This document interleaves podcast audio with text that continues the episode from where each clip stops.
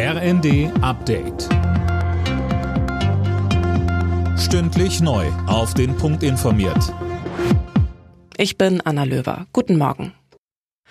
Die Terrororganisation Hamas hat eine zweite Gruppe von Geiseln freigelassen. Sie wurden vom Roten Kreuz über die Grenze nach Ägypten gebracht und von dort aus zurück nach Israel. Mehr von Daniel Bornberg. Nach Angaben der israelischen Regierung handelt es sich um 13 Frauen und Kinder.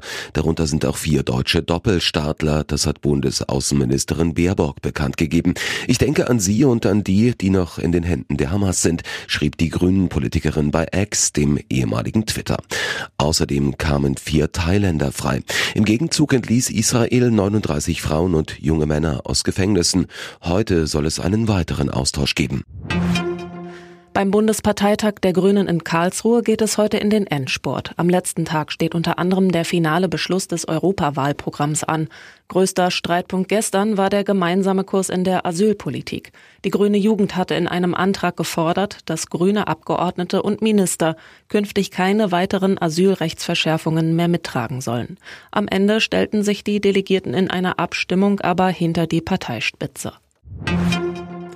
Angesichts steigender Beiträge könnte sich in diesem Jahr für etliche Autobesitzer ein Wechsel bei der Kfz-Versicherung lohnen.